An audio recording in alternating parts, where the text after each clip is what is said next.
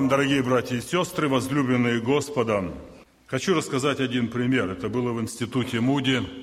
Студенты должны были сдавать свой тест. И тема теста была «Милосердный самарянин».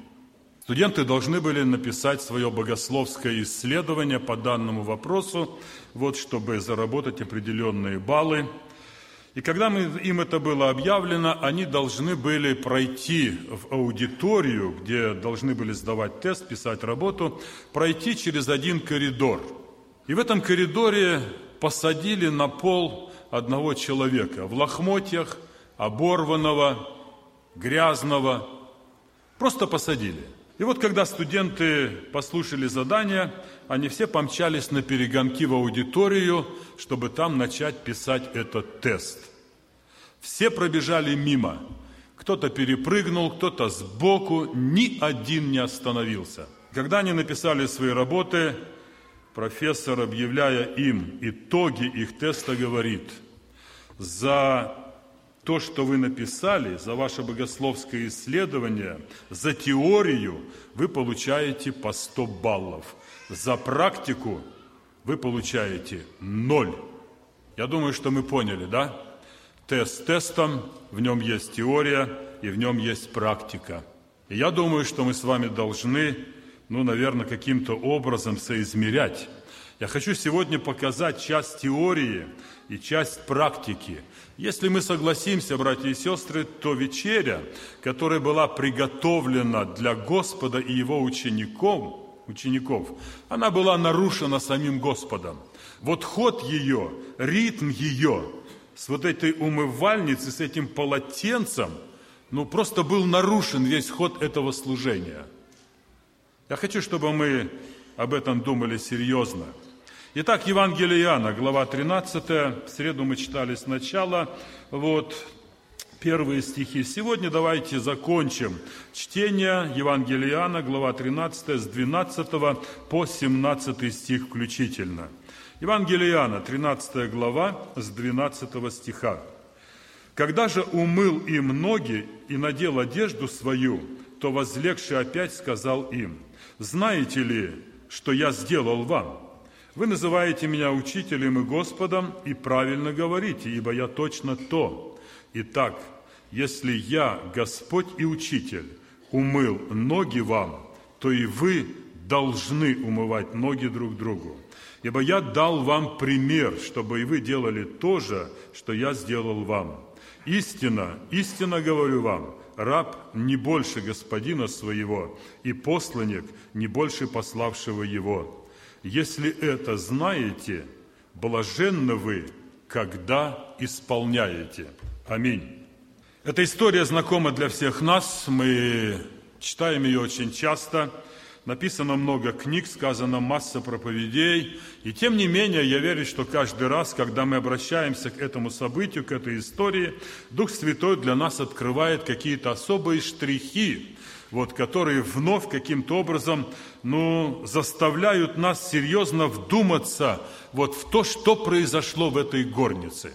А там произошло, дорогие братья и сестры, отнюдь не рядовое событие.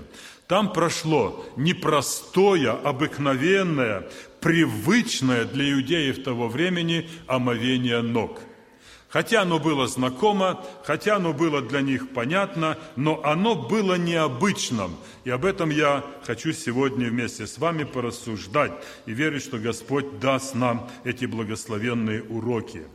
Мы с вами в среду рассуждали, кто был на служении, что Господь вот подпоясался полотенцем, взял умывальницу и начал умывать ноги. Мы с вами говорили о реакции Петра, и она по-человечески была справедливая. По-человечески она была разумная. Тебе ли умывать ноги? Петр осознавал свое ничтожество и осознавал, кто есть Господь. Тебе ли умывать? Его реакция была справедливая, законная и правильная. Но по-человечески в данном случае. Господь опять нарушил все нормы взаимоотношений, чтобы явить себя людям и показать свою любовь. И он, отвечая Петру, который стал противиться, и говорит, вовек, то есть никогда, я не допущу, ты не сможешь омыть моих ног. Господь говорит, если не омою ног твоих, не будешь иметь счастья со мною. Только это слово остановило Петра в его таком размышлении, и он вдруг закричал, «Господи, да не только ноги, всего меня омой!» Теперь уже было дело не до ног. И в ответе Господа был следующий вот момент, когда он говорит, «Петр, теперь ты не знаешь, а уразумеешь после». Мы с вами в основном говорили об этом, что в нашей жизни нам многое непонятно, братья и сестры. У нас много вопросов, у нас много моментов, когда мы бьемся как бы в стену и не находим ответа. Никакие толкователи, никакие богословы, никакие проповедники и не пасторы не могут ответить нам. Мы остаемся без ответа. И мы говорим о том, что вот это слово Христа, оно должно быть для нас утешением. Придет время, когда ты уразумеешь. Через это слово Господь желает, чтобы я и каждый из нас научились полностью доверять Господу. Даже когда темно, когда ничего не видно, когда абсолютно ничего не понятно, все в тумане. Господь желает, чтобы я и ты научились доверять Ему вот в этом мраке. И это нелегко. Легче доверять, когда картина передо мной открыта, когда мне рассказали, что будет, как чем закончится. Окей, хорошо, если так, я тебе доверяю. Но доверять Господу, когда передо мной темно, когда передо мной многое сокрыто, это нелегко, братья и сестры. Но поверьте, что милосердный Господь ведет нас, меня и тебя, именно вот этим путем, научить такому доверию, доверять Господу даже в темноте во мраке жизни, когда Он окружает нас. Вы знаете, мы определяем Божье благословение по внешним признакам. Это чаще всего. То есть мы смотрим на жизнь того или другого человека, мы смотрим на то, что его постигает, что он имеет, что получает, как складывается его жизнь. И мы говорим, вот это действительно Бог его благословляет – ну, это наша, так сказать, оценка. Мы выбираем вот эти моменты, по которым желаем оценить. Даже благословение Божие мы нередко определяем по материальным благам что совершенно противоречит священному писанию. Определять благословение по, тем, по материальным благам – это неверно. Писание нас этому не учит. И все братья, которые были в пятницу на ночной молитве, кроме многих моментов, о чем мы молились, вот прозвучали и эти мысли. Определять благословение Божие по материальному достатку мы чаще всего можем ошибаться. Посмотрите, что пишет апостол Иоанн в своем послании. Он говорит, «Для меня нет большей радости, как слышать и знать, что дети мои ходят в истине». Это была радость апостола Иоанна, он обращался к святым, к церкви. Я хочу перенести это вообще на нашу жизнь и посмотреть вот на что – вы знаете, прожив уже большую половину своей жизни, которая идет к закату, хочу сказать, и я в этом уверен, хочу выделить два момента или два основания для настоящей, полной, истинной радости в Иисусе Христе. Первое основание я нахожу в словах Иова, который переживал величайшие страдания. И из уст его вырвались такие слова «А я знаю, Искупитель мой жив». Братья и сестры, было темно вокруг. Никакого просвета, тупик. Все потеряно. Но вот это знание своего Искупителя, оно находилось в сердце Иова. Это первое основание для величайшей радости, даже когда тело находится в проказе, когда все потеряно, когда все темно это основание, знать Искупителя, что Он мой Искупитель, дорогие друзья. И не просто знать, что Он пришел в этот мир и искупил грешников, а назвать Его своим Искупителем. Это величайшее счастье. И когда это произойдет в моем сердце, когда я в любом месте, в любых обстоятельствах могу сказать, что Господь мой Искупитель, не чей-то, не общий наш, а лично мой Искупитель. Знаете, это надежное основание для величайшей радости в нашей жизни. Ну и второе, на что я хочу обратить внимание, и думаю, что все мы согласимся, второе основание – это знать, что дети ходят в истине. Дети мои, дети моей семьи, дети родные, кровинушка моя, знать, что они ходят в истине, наверное, нет большего счастья. Сегодня вечером у нас будет особое собрание, когда отцы и матери будут принимать участие, молодежь. Я хочу, чтобы мы это поняли. Я хочу, чтобы поняли дети наши, для нас нет большей радости. И нет большего утешения, когда мы знаем, что наши дети ходят в истине, несмотря ни на что. Когда две вот эти вещи есть в моей жизни, я знаю моего Искупителя, и мои близкие, мои дети ходят в истине, вы знаете, большего счастья мне лично не надо. И я думаю, что ни одной матери и ни одному отцу. Это действительно величайшее счастье. Вот это есть оценка Божьих благословений. У нас в жизни бывает немало вопросов к брату, к сестре. Мы их задаем открыто, мы их задаем откровенно – мы иногда просто требуем ответа. Ответь, объясни, почему ты так сказал, почему ты так поступил. Мы имеем такое дерзновение, но это между нами, между братьями и сестрами. Друзья мои, но на самом деле давайте признаемся, что у каждого из нас вопросов не меньше и к Богу. У каждого из нас очень много вопросов к Богу. Вы скажете, ну этого быть, наверное, не может. Как мы можем Бога вопрошать, да еще требовать ответа? Я просто предлагаю поразмышлять на, на некоторые моменты в нашей жизни. Давайте согласимся, что за нашим ропотом, который иногда бывает в нашей жизни, по сути дела стоит вопрос к Богу. Мы просто его не озвучиваем, мы просто его не формулируем – но мой ропот, как христианина, это есть вопрос к Богу. То есть я не согласен с чем-то, не согласен с тем, что Бог определил мне. Давайте согласимся, что за нашей обидой, которая иногда находит место в нашем сердце и вьет там гнездо на долгие годы, за вот этой обидой стоит вопрос к Богу. Мы его просто не задаем, мы его не озвучиваем. Но по сути дела, за моей обидой вопрос к Богу. За моим несогласием, братья и сестры, каким путем ведет меня Господь, стоит вопрос к Богу. А Он что? Я хочу, чтобы мы заглянули глубже. Это нужно исследовать себя. Это нужно честно подойти к самому себе, к своему внутреннему человеку, к духовному состоянию. За нашим несогласием с тем путем, которым ведет меня Господь, стоит вопрос к Богу. Да, может быть, я его не задаю. Да, не озвучиваю, чтобы не услышали другие. Но вопрос есть. Если мы кем-то недовольны и выражаем это недовольство, это вопрос к Богу. Давайте согласимся. Почему ты его поставил рядом со мной? Почему ты его поселил рядом со мной? Почему он встретился на моей дороге? И так далее. Мы не задаем этих вопросов открыто, но мое недовольство тем или другим предполагает этот вопрос к Богу. Я хочу, чтобы мы подумали. И Господь говорит сегодня смиренно, тихо и спокойно, «Дитя мое, теперь ты не знаешь, а уразумеешь после». Теперь ты не знаешь, почему я поселил рядом этого человека. Теперь ты не понимаешь, почему веду тебя таким путем. Ты многое не понимаешь. Но придет время, и ты уразумеешь. Братья и сестры, это была первая часть наших рассуждений в среду, и я думаю, Господь поможет нам в этот урок уяснить и согласиться, что пути Господа – это лучшие пути, это пути для нашего спасения.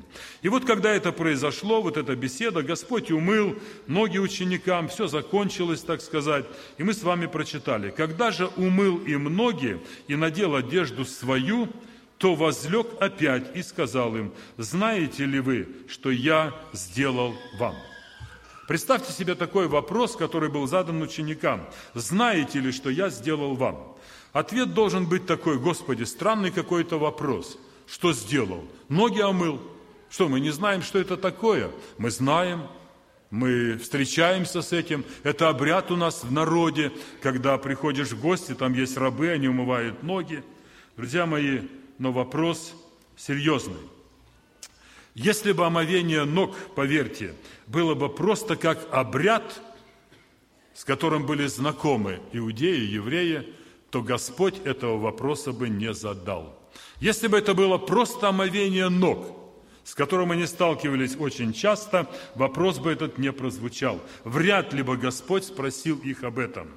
А он говорит, знаете ли, что я сделал вам? В одном из переводов этот вопрос звучит так. Вы понимаете, что я сделал для вас? Ну, конечно, понимали и до конца не понимали. Братья и сестры, я хочу, чтобы этот вопрос – он прозвучал сегодня к моему и к твоему сердцу. Понимаем ли мы то, что произошло в горнице? Понимаем ли мы внутреннюю духовную составляющую вот того события, которое произошло в горнице? Вот это омовение ног. Друзья мои, во-первых, хочу отметить, это не заповедь, которую мы должны исполнять, как вечеря Господня. Этому Писание не учит. Господь дал нам пример. И на этом житейском примере Он показывает духовные уроки. И это была самая главная цель Господа – научить вот этим духовным вещам через омовение ног своих учеников.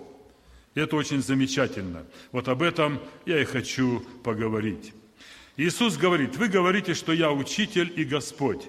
Правильно делаете. Оно так и есть. Я учитель и я Господь. И вы знаете вторую часть, что ноги умывают всегда рабы, специальные люди, которые встречают гостей и омывают ноги. А теперь поймите, что самое высокое положение в царстве принадлежит слуге. Если я Господь омыл вам ноги, то и вы должны делать тоже, служить друг другу.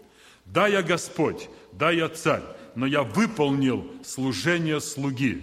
И это, дорогие друзья, первый урок, который мы с вами должны усвоить. Мы еще вернемся позднее к этой мысли. Итак, духовные уроки конкретно. Первое. Смирение, явленное Господом. В данном случае Господь явил самый величайший пример самого глубочайшего смирения в своей жизни. Описание вообще-то о нем говорит через, на всех страницах, что Он смирил себя.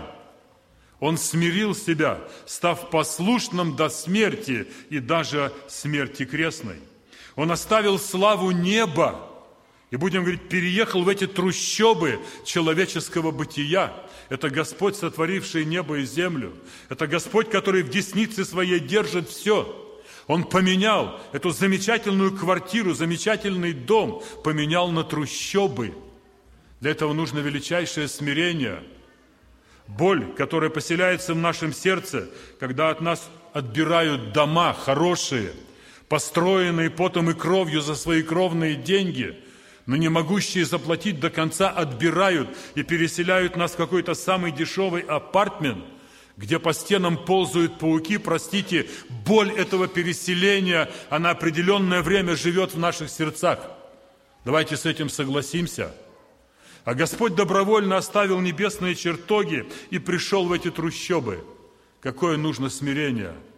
И это не просто красивая история – Братья и сестры, хочу, чтобы мы сегодня силой Духа Святого впитали в себя этот урок. Он смирил себя, оставил славу неба. Он уничижил себя. Это не в моде сегодня. Уничижение самого себя не в моде. Уничижение другими меня, оно не в моде. Я противлюсь. Как я далек от моего учителя, от моего Господа. Как я не похож – на того, кто склонился когда-то у моих ног и омыл мне ноги, выполнил служение раба. Как я далек! И хочется плакать, и хочется молиться, и хочется просить прощения. Но Христос смирился. Он умывает ноги тем, кто не были святыми. Нет, дорогие друзья, да, они были ученики, но не были святыми. Они не были до конца преданными своему учителю – нет, нет, практика показывала. Но он, склонившись, умывает им ноги. Он умывает ноги неблагодарным людям. Он умывает ноги тем, среди которых находится Иуда. Мы с вами об этом говорили отчасти.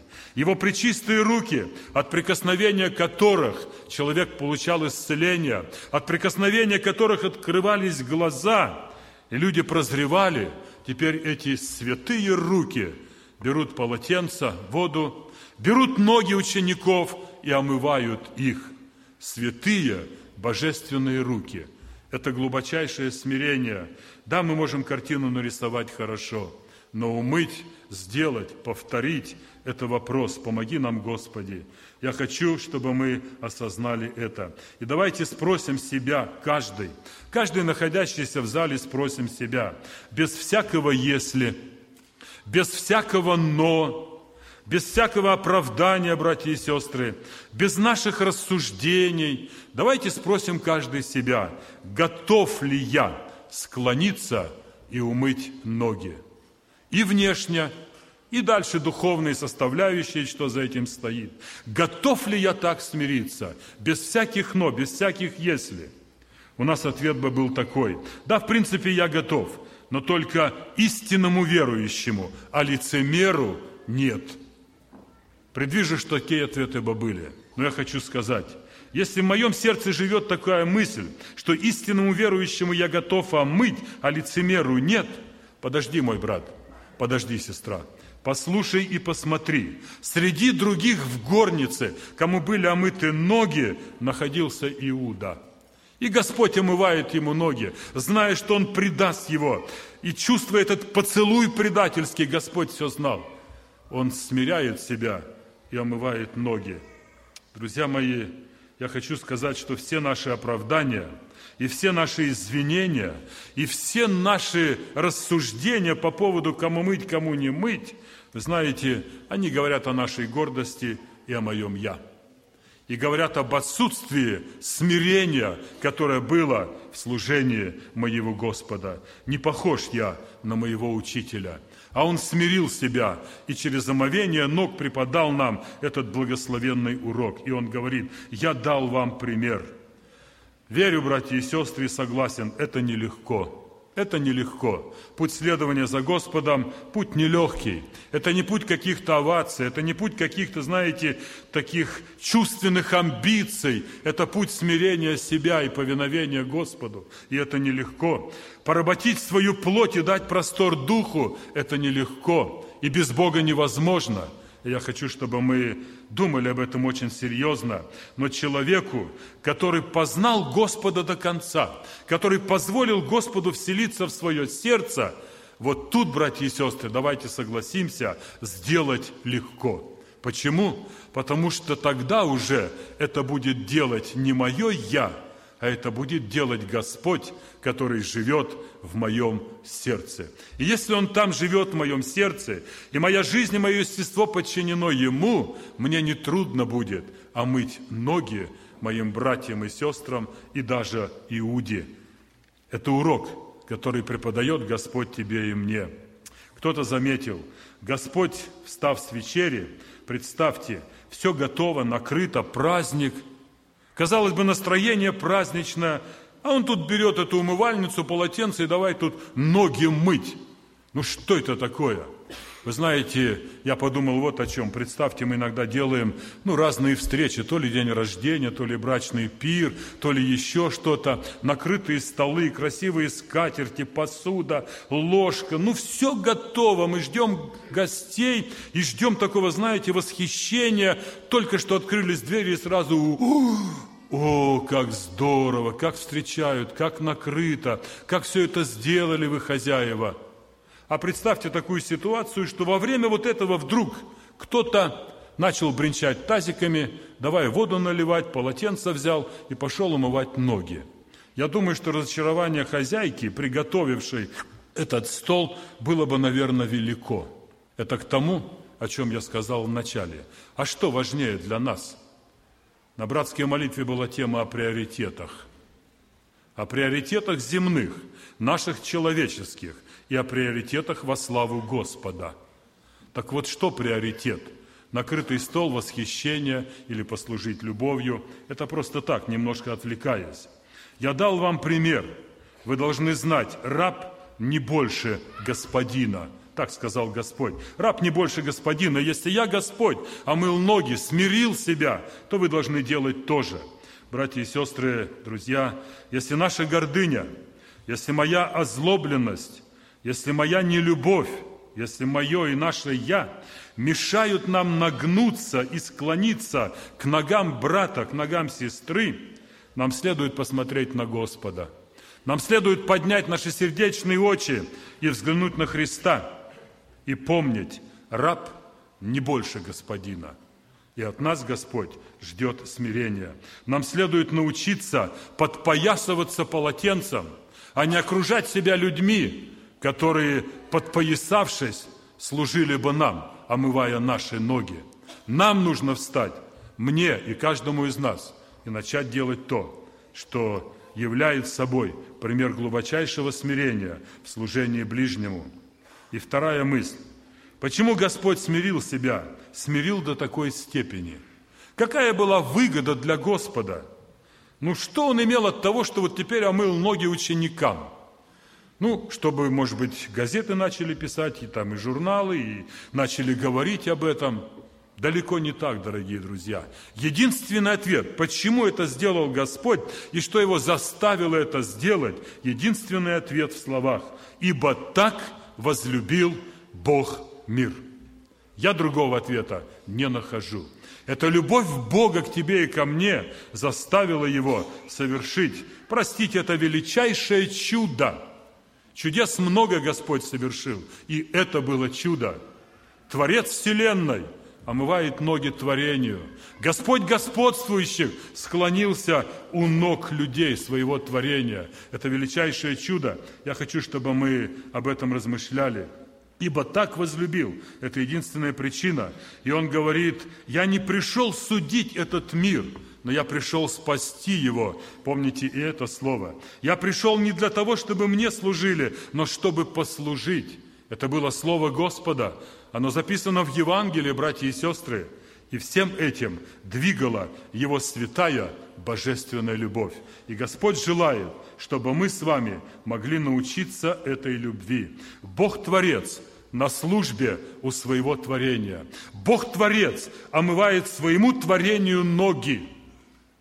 Братья и сестры, давайте содрогнемся.